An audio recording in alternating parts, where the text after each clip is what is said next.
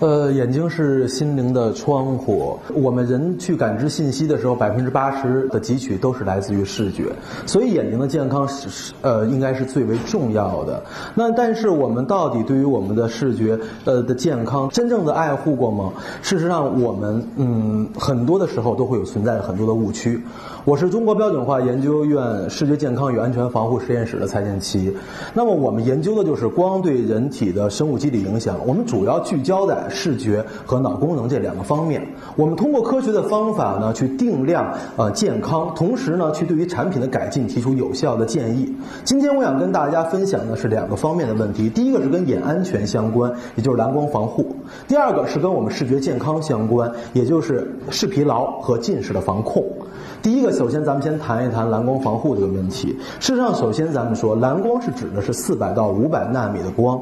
那么，蓝光危害一般指的是短波长高能量的蓝光对于我们人眼会造成的光化学损伤。这种损伤呢，可能会造成的是一个就是视网膜的黄斑变性，最重的就是致盲。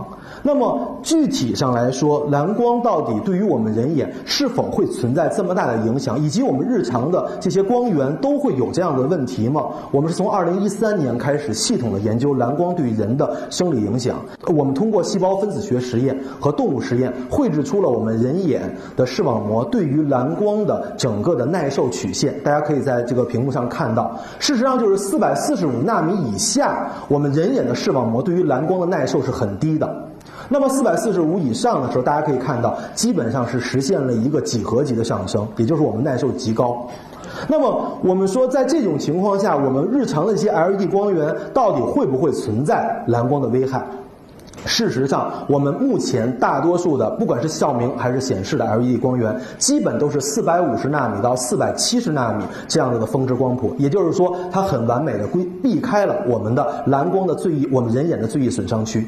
因此，我们说，基本上在正常使用的时候，事实上是不存在蓝光危害的。但是，我们为什么要说“基本”二字？事实上，我们对于任何的光的光源的评估，对于它的损伤评估，都是用两类：第一类叫短期损伤，第二类叫中长。期的累积效应，因此我们要考虑的是除了短期，还有一些中长期的累积效应。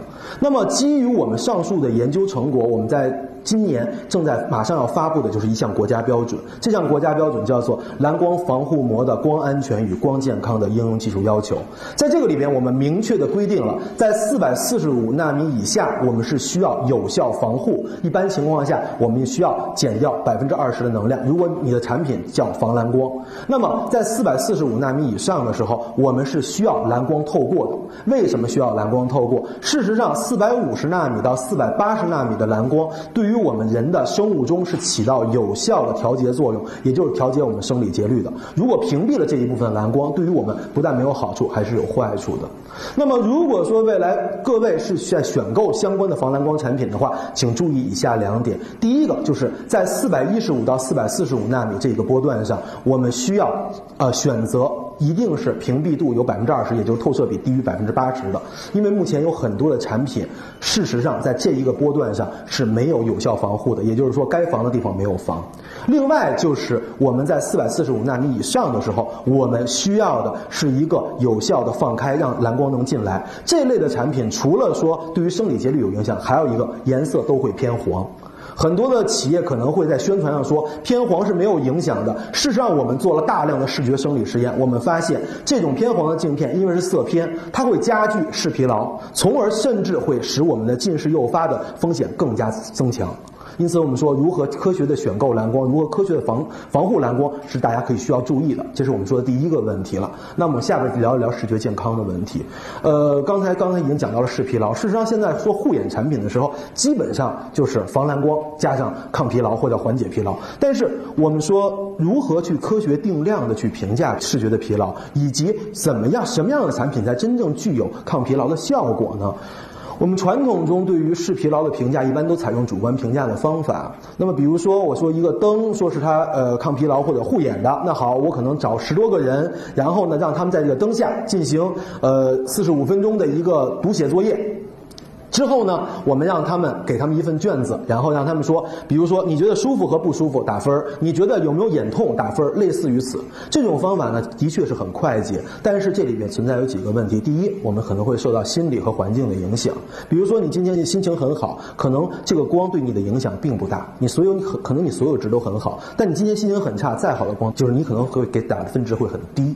同时呢，有很多时候会产生一种诱导性，比如说我我跟你讲说这个是一个什么什么什么么的专家刚刚研制的，OK，那么很有可能你到最后打分的时候，那个分数这个值就会很好，类似于此吧。那么事实上，主观评价最大的问题在于什么呢？它没有办法定量，同时稳定性和重复性存存在的问题。那么如何去有效的去定量视疲劳？我们团队是从一一年开始专门进行这个研究。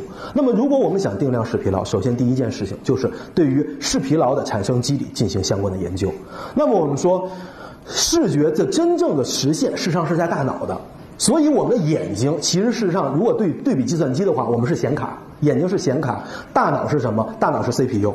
因此，在整个的视觉成像过程中，我们可以看到一个视觉信号通过我们的角膜，通过我们的晶状体进我们的视网膜。这个时候，我们的光信号转变转变成了电信号，通过视神经到了我视皮层。如果这个信号是清晰的，OK，那么它直接被视皮层所接受，成成一个清晰的像。但是如果这个信号是不清晰的，那么在这个情况下，我的视神经会反向的去影响我的晶状体和我的睫状肌。在这个其中，我们包括我的睫状肌的调节能力，包括我人眼的高。阶相差等各种的生理指标都会产生显著性的变化，同时造成乳乳酸的堆积，这就造成了视疲劳。那么，当我们发现明确了视疲劳的产生机理以后，如何定量评价，或者说如何客观定量评价，就成为了最重要的一个问题。我们可以想一下，其实我们的人眼跟照相机是很相似的。我们的角膜也是最前面的这一层，事实上就跟我们照相机的前面前表面镜头一样。视网膜呢就是我们的感光元件，然后我们的眼轴的长度，事实上就是我们照相机的焦距。而真正想实现调焦呢，来自于我们的晶状体和睫状肌的变化，因此它就与我们刚我在这个里面的五个生理指标存在的一个显著的相关性了。那么我们通过近一万人以上的生理实验，最终我们就建立了一个可以客观定量评价光对人眼视功能影响，也就是视疲劳影响的一个量化模型。我们把它称为叫做 VCO。也就是 visual comfort，也就是视觉舒适度的一个缩写。那么 VICO 的模型事实上是以我们的中国的原创技术，依托着我们的人种和地域的一种特点，也就是以中国人生理为特性为模板制定的一个呃国际性的一个评价的模型。那么它可以定量评价照明、显示、眼镜等各类产品。同时，在近几年以来，VICO 目前已经获得了包括 ISO、包括国际照明委员会 CIE、包括国际半导体联盟等国际的权威的标准化。组织包括国际的学术组织的高度认可，形成了很多个包括国内和国际的标准。通过 VICO 的模型，事实上我们就可以有效的评价出各种产品对于人的视觉舒适性。基于我们现在的很多的实验结果，事实上可以有效缓解视疲劳的，我们认为是 VICO 值小于二的产品。那么除此之外，事实上，VICO 除了可以量化评价产品以外，更重要一点是可以给产品的设计提供有效的帮助。呃，举两个例子。第一个例子就是照度。我们的教室照明、我们的办公照明以及我们家居照明的时候，都会有一个照度的推荐值，一般是三百勒克斯。这个值来自于 ISO 的八九九五的国际标准。但是这个国际标准的制定的时候，事实上它依托的人种是什么人种呢？是高加索人种，也就是白种人。那么我们作为东亚蒙古人种，黄种人叫东亚蒙古人种，那么跟高加索人种是否是一样的呢？我们生理特性跟他们完全一样吗？事实上是存在着显著性差异的。大家可以看到两点：第一个，瞳孔大小，我们的瞳孔是三到五毫米，而高加索人种是六到八毫米。同时，我们的色素，我们的色素较深，高加索人种色素较低，色素的耐光性不强。色素，我们色素越深，耐光性越高，虚光量更强。因此，我们从生理结构上跟它是存在显著性差异。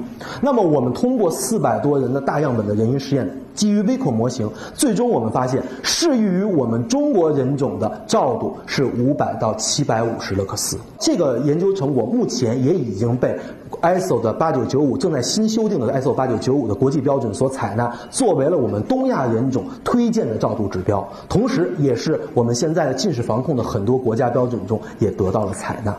那么讲完了这个第一个问题，就是说照度的问题。第二个问题就是亮度。大家可以看这张第二张图片，事实上是照度一般指的就是我们的光照到我们的桌面时候的一个光强的特性。但是我们真正想评价我们人眼的视觉的健康，事实上很关键的是要评估我们的光进入人眼的光强。在这里，事实上最重要的就是我们的亮度。那么亮度上，我们来讲一下，原有中包括照明、包括显示，其实对亮度一直没有一个真正有效的要求。大家可能说，呃，我们需要一个适宜的亮度，但是具体是多少，从来没有人告诉我们。这个是通过六百多个人的人因的实验，在微克的模型下，我们最终发现，基本上是基于八十坎德拉每平方米，就是我如果我们叫做呃显示上叫八十尼特以上的亮度，对于我们人眼来说是相对比较适宜的。所以第一就是大家很多就是有一个误区，就是说。呃，亮度越低，对于眼睛越好，并不是的。我们是需要八十以上。同时，这个范围一般是八十到二百四十，呃，坎德拉每平方米。这个范围，我们手机，呃，一般情况下是二百尼特到三百尼特这个亮度区间，这是最高的亮度。那么在这个里边的时候，我们完全可以把我们手机调在基本上在百分之六十到百分之八十这个范围内的时候，可能对于大家的呃人眼来说是一个相对比较舒适的一个状态。那我们讲完了照度和亮度这个概念之后，也就讲完了视疲劳。下面我再讲一下的就是近视防控的问题了。事实上，呃，二零一八年习近平总书记针对青少年的近视防控是做出了重要指示。八月二十八日，呃，八部委联合发文，专门针对青少年近视防控进行了相关的实施细则。通过我们近近几年的研究，我们说近视到底该如何防控？我们需要具体做什么呢？我们说第一步就是科。首先，近视并不是一种单一性的，近视一般情况下是分成两类。第一类叫角膜性近视，第二类叫做眼轴性近视。我们刚才已经讲过了角膜和眼轴那两个具体的一个名词了。角膜是我们眼睛最前端的，我们角膜一般情况下正常人是四千三百度的平均值。那么如果你的角膜的度呃屈光度是四千五百度，那么你基本上你就可能是有个两三两三百度的近视。但是，一般角膜性近视并不可怕，因为它不会转化成高度近视。第二类近视叫做眼轴性近视，我们正常。常人的眼轴是二十四到二十四点五毫米，眼轴每增长一毫米，等同于多少的近视度数增加呢？三将近三百度，也就是说，这是一毫米的眼轴增长，也就是等于三百度的近视增加，这是一个十分可怕的值的。如果说二十六毫米以上的眼轴长度加上六百度的近视，我们就将它定义为了高度近视。事实上，高度近视是是一个十分可怕的，它应该叫做一种疾病了。那么，为什么？因为高度近视会导致视网膜的水肿、视网膜的脱落，包括黄斑变性等各类致盲性疾病，以及高度近视还有遗传几率。也就是说，它不但对你有影响，对你的孩子也可能产生影响。那么，因此高度近视是极度需要关注的。那么，在这个情况下，我们目前现阶段我们的青少年是不是存在高度近视的风险呢？呃，我们大家看一下这张图片，这是一个十岁的班级的青少年的这个就是呃眼轴长度的值。给大家科普一个问题，就是我们事实上从婴儿开始，我们的近视，我们的度数是相当于从我们的从视标角度上就是零点二的视力，以每年零点二逐渐增长，一直到十岁的时候，基本上你达到一个二点零左右，就是远视。也就是说，我们会有正一百度到正两百度的一个远视积累。这个积累也是干嘛用的？就是为了我们在青春期的时候，当我们身体快速增长的时候，我们的眼睛也会增长，眼轴一般会增长一到一点五毫米。在这个情况下，通过这种方式有效的抵消我们因眼轴增长造成的近视度数增加。但是我们很不幸的是，这是我们随机的一个班级的指标，大家看一下。十岁没有进入青春期的孩子，现在三分之一的孩子的眼轴长度已经跟成年人基本一致了，二十四到二十四点五，也就是说，目前防控近视，特别是防控高度近视，已经是刻不容缓的问题了。那么我们在讲到高度近视以后，我们就要讲几个大误区了。第一个误区就是很多家长曾经问过的，说我孩子不戴眼镜是不是就不叫近视？错的，这是最可怕的一个事情。因为你不给孩子配眼镜，你的孩子的度数只会快速的上升，可能他原来只是个轻度的近视，或者角膜性角膜性近视，但是很有可能因为你的这种疏漏导致他变成高度近视。这是第一个。第二个，有人会问的是，我的孩子配了眼镜，是不是就上课戴，下课可以不戴？我们不建议，为什么？因为刚才我们讲过视疲劳，如果你不断的频繁的更换你的眼镜，拿下来摘呃就是放下去，事实上是使你的视觉成像质量在不断的出现变化，这样子会加剧视疲劳，同时使你的近视更加可能会诱发。所以我们说这两个都是不对的。还有第三个，室内运动能不能代替户外运动？我们说这个是不对的。户外运动因为有自然光是很重要，一会儿我会专门讲到。那么除了这个以外，事实上我们说下一点就是科学的验配，这点上我们发现的问题是很多的。青少年在十二岁以下，他们的睫状肌的调节能力是极强的。很多孩子可能在早上的时候，他可以是一个远视眼；到下午很累的时候，他就变成了一个近视眼。它的调节幅度最高可以达到八百度以上。我们的为什么要进行散瞳？散瞳的医学术语叫做睫状肌麻痹手术，就是要麻痹睫状肌，从而准确的测量出我们人的屈光状态。如果不用散瞳的方式，很可能。假性近视变成真近视，低度近视变成高度近视，这些问题是极度严重的。因此，我们说验配中势必一定要用散瞳验光的方式。除了这个以外，事实上就是刚才我们讲过的，有效的、合理的使用我们的各种的照明和显示产品。最后就还有一点重要的，就是我们需要有效的视功能监测。在这里边，我们说的视功能监测，就是刚才我提的那两个点。家长最好每年有两次带孩子到医院去查什么？一个是眼轴长度，一个是角膜屈光。因为一旦你的眼轴长度快速增长了，我们是需要用想各种办法去干预的。那么，通过我们现在这样子的方法，事实上，我们说可以不可以有效的控制近视？事实上是有效的。我们通过一年的这种努力，在包括北京、包括四川等多个地方都做了，都用同样的方式。大家可以看到，近视增加一百个人的近视一个人，其他是没有变化，同时是好于同区域的水平。因此，我们说这个是可以有效控制近视。那么除此之外，最后一点跟大家强调就是自然光的问题。事实上，我说工业时代前的千万年，我们人类生活在的就是光谱能量分布不断变化、光强不断变化的一个自然光环境，也就是变化光环境下。我们对于这种的适应已经适应到了我们基因的，我这是一种基因适应性。同时，在自然界中，我们是可以回归到我们最最本体的一种状态，就是视远状态。因为近视的高发很重要的是视近过多的原因，在自然光下，我们是更多可以视远。同时，自然光和我们的眼生理组织可以产生有效的光化学反应，它可以加固巩膜，从而抑制眼轴的增长。刚才我已经说过多少次眼轴的问题了，自然光是可以抑制眼轴增长，对于近视是产生了极大的效果的。